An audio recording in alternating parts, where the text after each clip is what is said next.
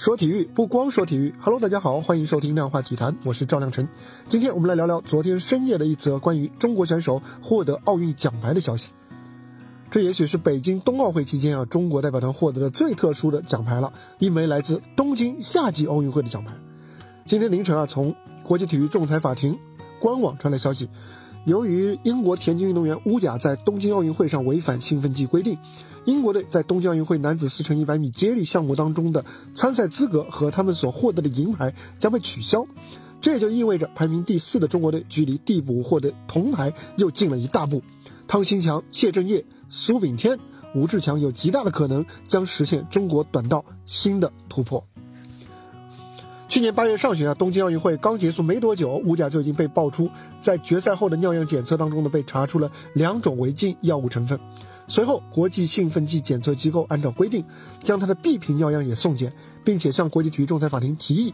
取消英国队在奥运会男子四乘一百米的接力成绩。去年九月呢，乌贾的 B 瓶尿样检测结果依然是阳性。如今啊，国际体育仲裁法庭算是在法律层面上确认了。英国队的银牌将被收回，在流程上呢已经向前进了一大步。不过呢，中国队何时能够正式的获得递补的奖牌，还没有具体的时间表。一方面呢，乌甲和英国方面很可能还会继续进行上诉，虽然大概率会维持原判啊，但是也会耗费大量的时间。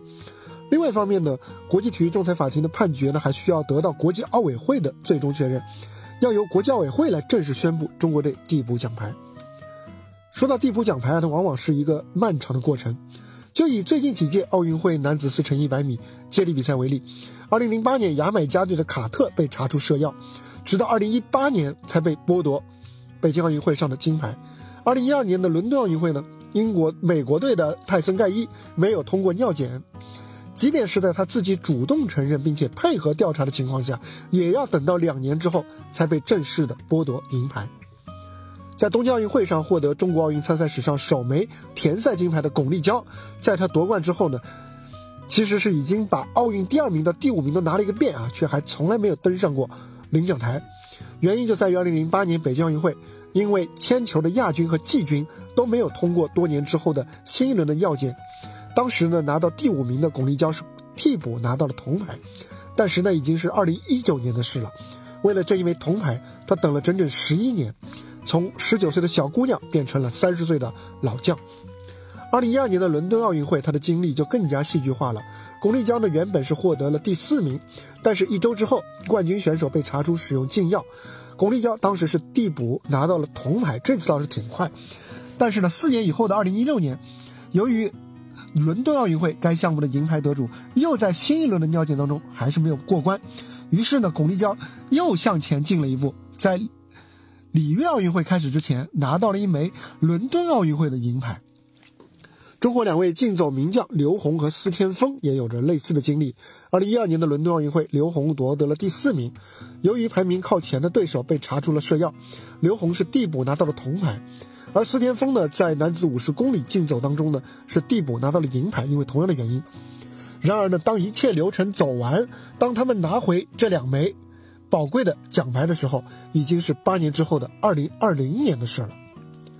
递补奖牌可以说是迟到的正义，虽然对运动员来说值得欣慰，但有些遗憾终究还是无法弥补的。比方说，他们没有办法去站上本来有资格站上的奥运领奖台，接受观众们的欢呼。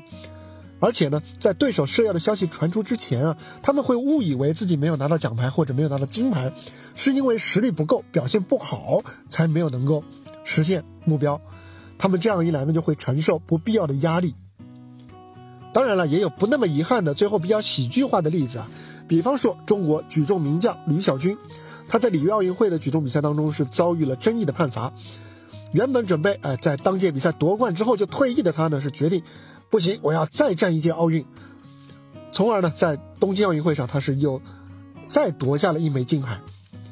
而在去年初呢，传来消息，说是里约奥运会上的当届的冠军，这个项目的冠军被查出了违反兴奋剂的规则，所以呢，一旦能够确认他在里约奥运会期间违规，那么吕小军就可以递补再获得一枚里约奥运会的金牌。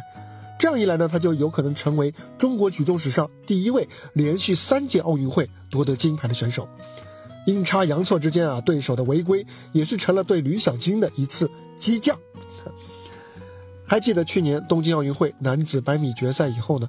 已经创造历史的苏炳添在接受采访的时候说，自己没有见过奥运会的奖牌，特别想找巩立姣拿金牌给我拍个照，这让人听了有一点心酸啊。如今呢是科技进步了，检测效率提升了，但愿